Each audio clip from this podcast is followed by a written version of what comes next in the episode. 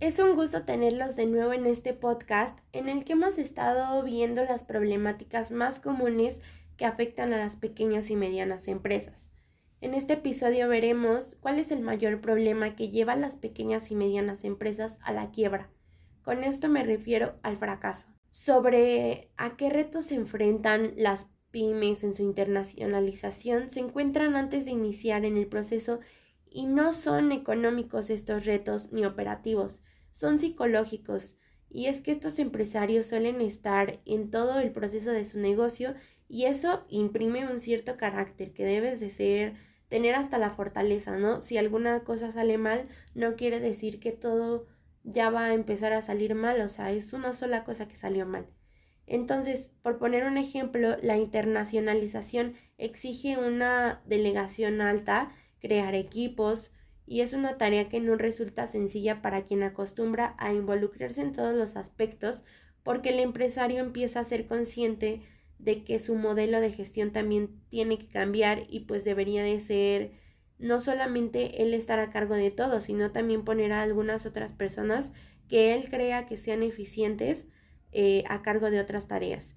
Un claro ejemplo de este problema es cuando las pequeñas y medianas empresas ya están a punto de tener la oportunidad de tener un mayor alcance, es decir, hacer, hacerse internacionales, por ejemplo.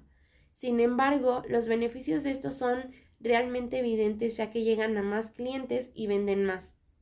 Para lograrlo, es esencial tener muy claros los objetivos o metas que se quieren alcanzar, Teniendo esto será imposible que la empresa se pueda ir a la quiebra.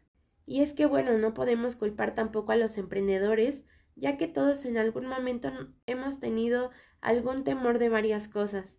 Sin embargo, esto es perjudicial para los emprendimientos de las pequeñas y medianas empresas, ya que el tipo de cosas que estancan o llevan al fracaso o quiebra a las pymes no son ni financieras ni fiscales, sino como ya lo dijimos, son psicológicas es el creer que no podemos hacer que algo crezca o el temor a experimentar cosas nuevas.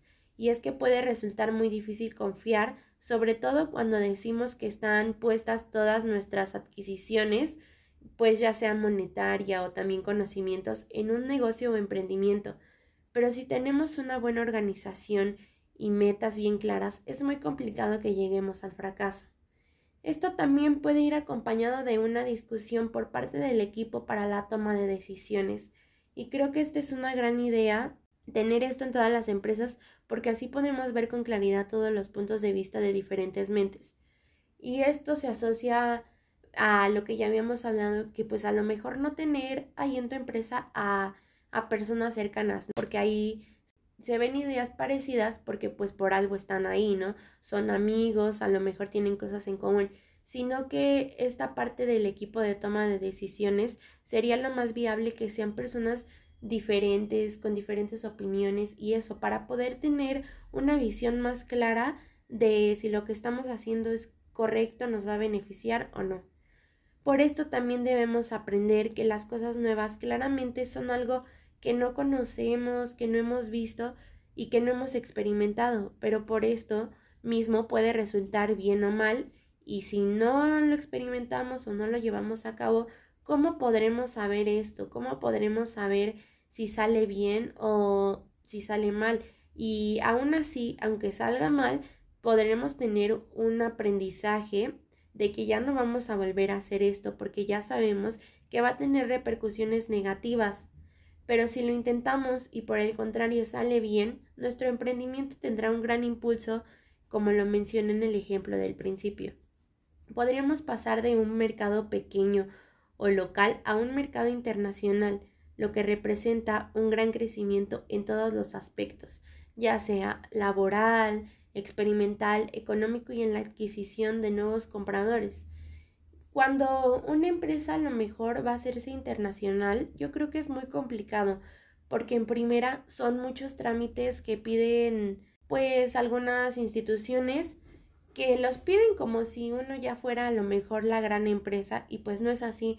Aparte de que también involucra la parte del capital, la, el dinero, ¿no? Porque no, no es gratis nada más así como decir, ah, pues te envío mi producto y ya. También la parte de hacerse publicidad y darse a conocer, pues también involucra un poco de dinero, ¿no? O sea, a lo mejor si tú lo sabes hacer, pues es menos el costo que tenga. Pero yo creo que ya, si es complicado a lo mejor llevar una empresa en una parte local, así en un mercado que tú ya conoces, que ya ciegas tú puedes verlo, pues también va a ser complicado e, en una parte donde es mucho más grande el mercado, tienes más competidores y no sabes a lo que te enfrentas, ¿no? Pero bueno, siempre es bueno tener esta experiencia, ya sea buena o mala, y siempre es bueno no quedarse con las ganas de decir, y si hubiera hecho esto, tal vez mi empresa estaría en un gran crecimiento, o si sale mal, ¿no? Decir, este, no, es que ya no voy a volver a hacer esto, que la última vez que lo hice resultó mal.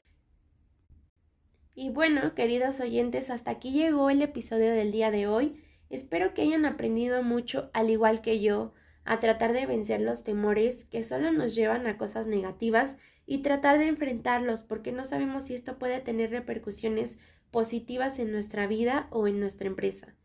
Hacer un esfuerzo por atrevernos porque solo así tendremos un progreso y esto aplica en todos los aspectos de la vida, pero en las empresas es fundamental esto junto con la toma de decisiones. Cuídense mucho y nos vemos en el próximo episodio.